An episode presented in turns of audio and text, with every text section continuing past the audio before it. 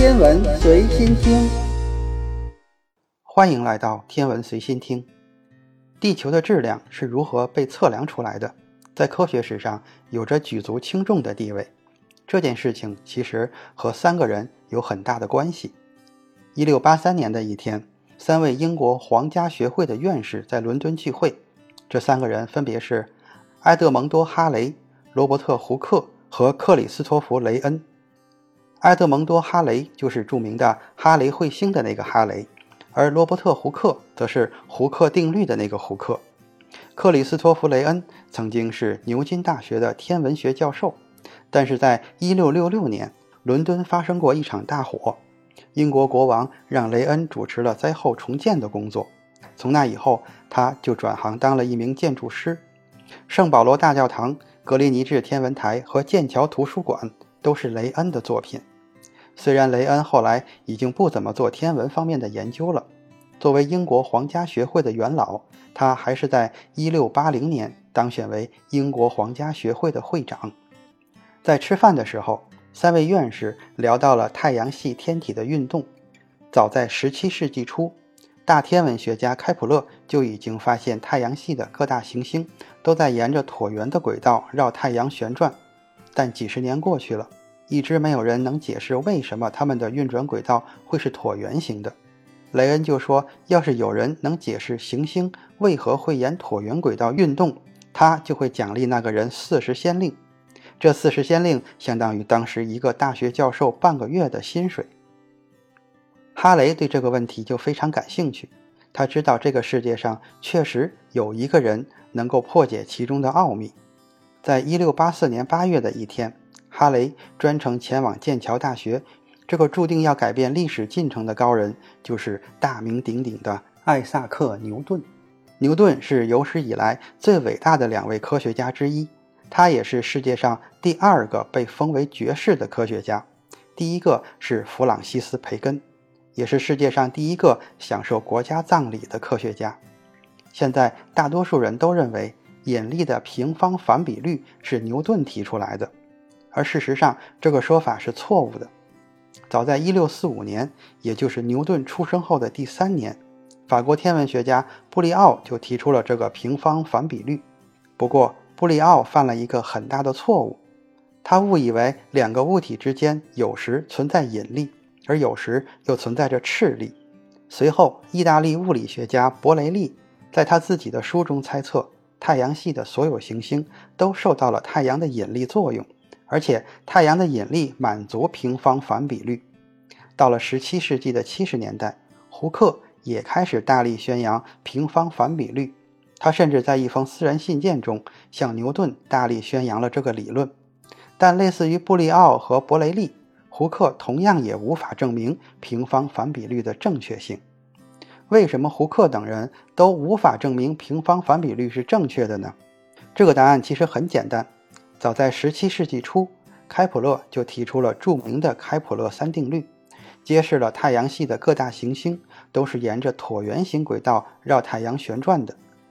要想证明引力的平方反比率，就得先证明受到这种引力的行星，其运行轨道一定是一个椭圆。换句话说，就是要从平方反比率出发，最后导出开普勒三定律。但是问题在于，想要达到这个目的，就必须使用当时还不存在的一种数学工具，那就是微积分。牛顿的特殊之处就在这里，作为微积分的发明者。牛顿是当时全世界唯一一个有能力破解这个超级世纪难题的天选之人。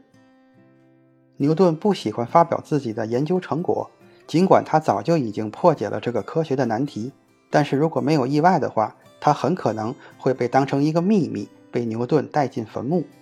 所以说，一六八四年八月，哈雷和牛顿的会面就成了一个真正意义上的历史的转折点。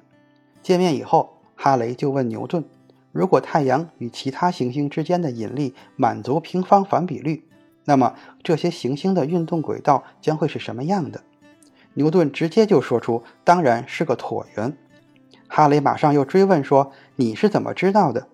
牛顿泰然自若地回答道：“其实我早就算过了。”哈雷非常激动，要求马上看牛顿的计算过程。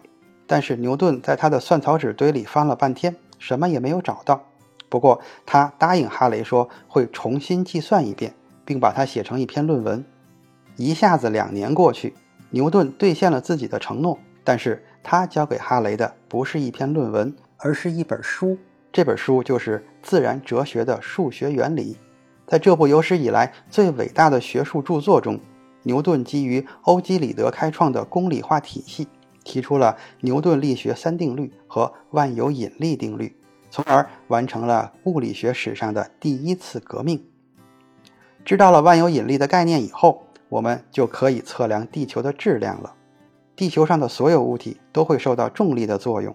而这个重力源于整个地球对它的万有引力，这可以用一个非常简单的公式来描述。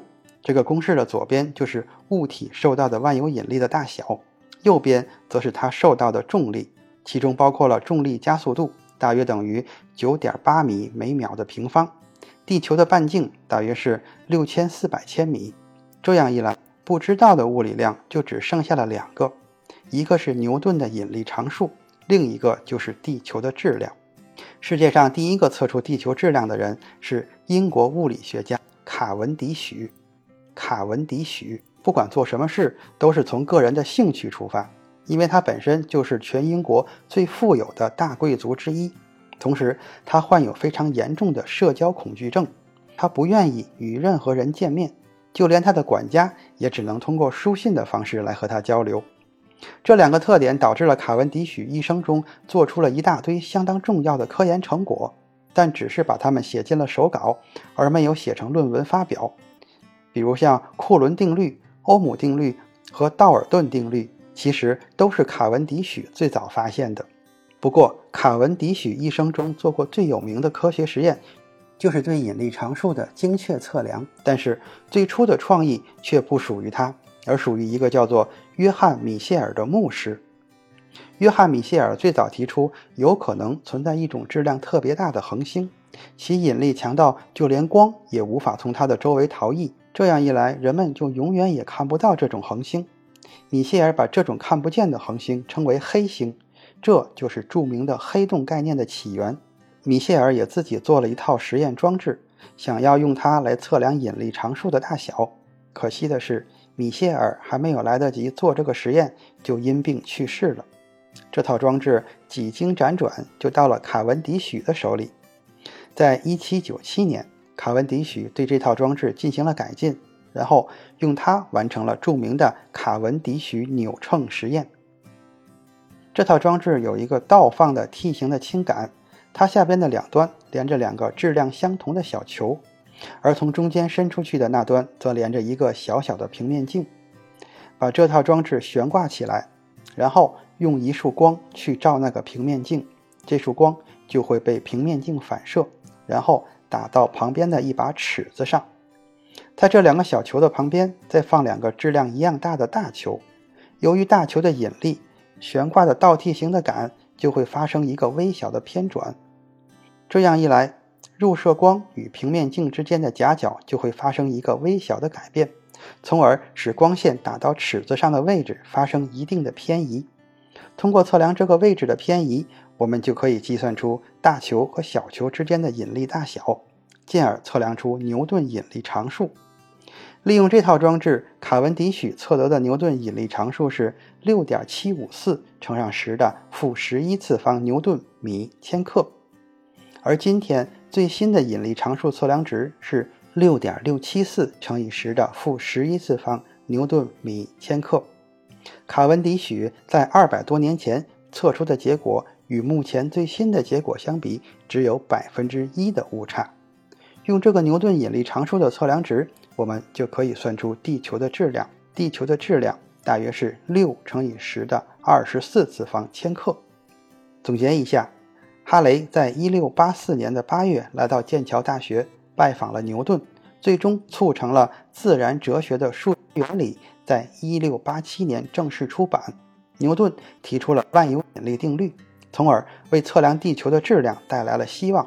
一七九七年，卡文迪许通过扭秤实验，相当精确地测出了牛顿引力常数的大小，并算出地球的质量。